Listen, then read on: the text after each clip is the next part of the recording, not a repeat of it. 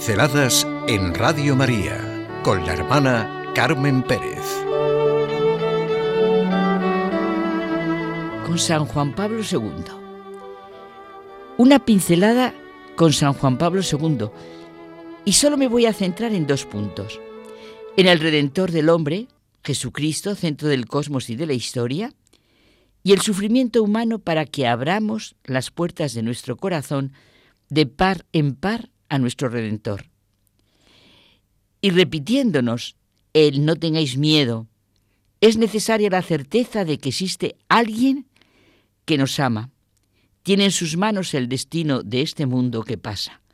Y este alguien es amor, el único que puede dar garantía de las palabras no tengáis miedo. El Redentor del hombre fue su primera encíclica y para muchos fue un verdadero retrato personal, un testimonio vivo de su vivencia de creyente y de pastor de la Iglesia. Al leerla, uno siente que ha meditado mucho en su corazón y que lo que dice es su vida y consustancial a sí mismo. A Jesucristo tiene que volverse nuestro corazón en los momentos en que estamos viviendo. La sociedad está necesitadísima de la revelación de Dios al hombre y la sociedad es todo. Desde la política, economía, trabajo, desigualdad social en todos los órdenes. A Cristo Redentor se levantó su corazón en el momento de su elección canónica como pastor de la Iglesia. Y ante la pregunta ¿aceptas?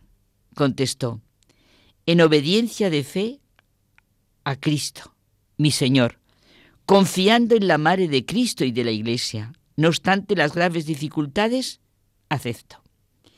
Y quiso llamarse Juan Pablo por la herencia singular que habían dejado Juan XXIII y Pablo VI, ya santos los dos, ya que ambos constituían una etapa en la Iglesia a la que deseaba referirse y proseguir el futuro con la confianza ilimitada y la obediencia al Espíritu de Cristo que Él prometió y envió a su Iglesia.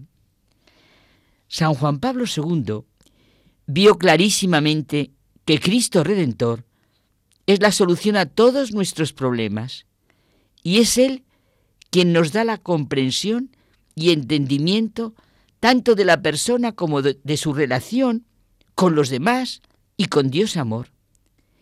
Dios nos ha bendecido en la persona de Cristo, como dice San Pablo, con toda clase de bienes, nos eligió en la persona de Cristo antes de crear el mundo, para que fuésemos santos e irreprochables por el amor.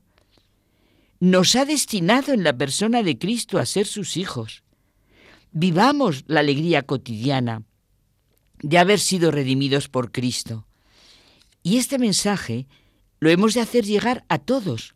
Somos sus testigos. Eso es el cristiano. Un testigo del amor de Dios Padre manifestado en Jesucristo. Nos propone la única verdad que libera. Hemos sido redimidos por Cristo. Él es lo definitivo. No hay que esperar que nada ni nadie, salvo Él, nos libere. Y que es una suerte, una gracia ser cristianos. Esto le lleva a una gran línea de fuerza que es su alegría, su optimismo ante la gran realidad de su fe en Cristo Redentor y la fe en el hombre liberado por muerte y resurrección de Jesucristo. Todos, el mundo entero, se conmovió con su sufrimiento. El sufrimiento, como él nos enseña, es algo particularmente esencial a nuestra naturaleza. Parece pertenecer a nuestra trascendencia. Estamos llamados a superarnos a nosotros mismos siempre tuvo la convicción de que el mundo del sufrimiento, del cansancio, del hambre, de los deseos que no se realizan, y el sufrimiento del mundo, de la guerra, de la pérdida de la libertad, de los desastres naturales, son un único misterio que sólo recibe significado a la luz del sufrimiento de Cristo. Fui a una conferencia que dio Navarro Valls, que pasó parte de su vida al lado de San Juan Pablo II, y nos decía que uno de los grandes legados que dejó el Papa Oitila fue su aceptación del misterio del dolor. sobre todo durante los últimos años de su vida, en los que sentía que la alegría proviene del descubrimiento del sentido del dolor. Desde joven, Carol Wojtyla fue atraído por el problema del misterio del dolor. Cuando tenía 19 años, escribió a un amigo, es en el sufrimiento en donde se funda el mensaje de Cristo, comenzando por la cruz y hasta el más pequeño tormento humano. Ya había perdido a su madre cuando tenía nueve años y a su hermano, y vivía en una Polonia invadida por los nazis.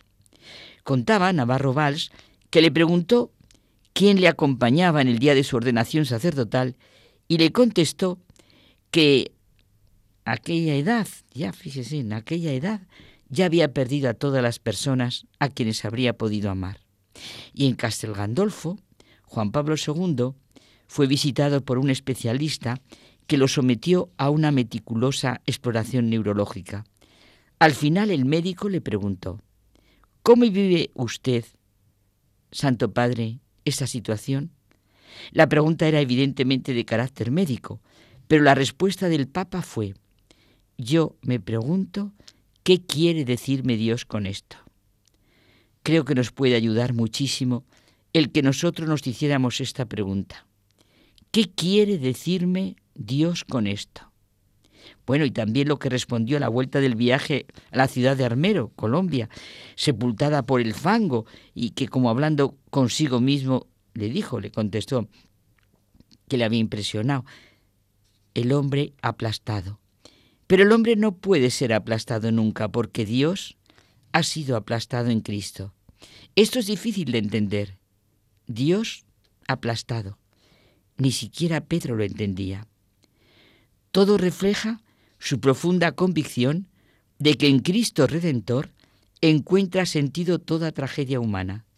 Esta convicción era el fundamento de su fe, esperanza y alegría profunda.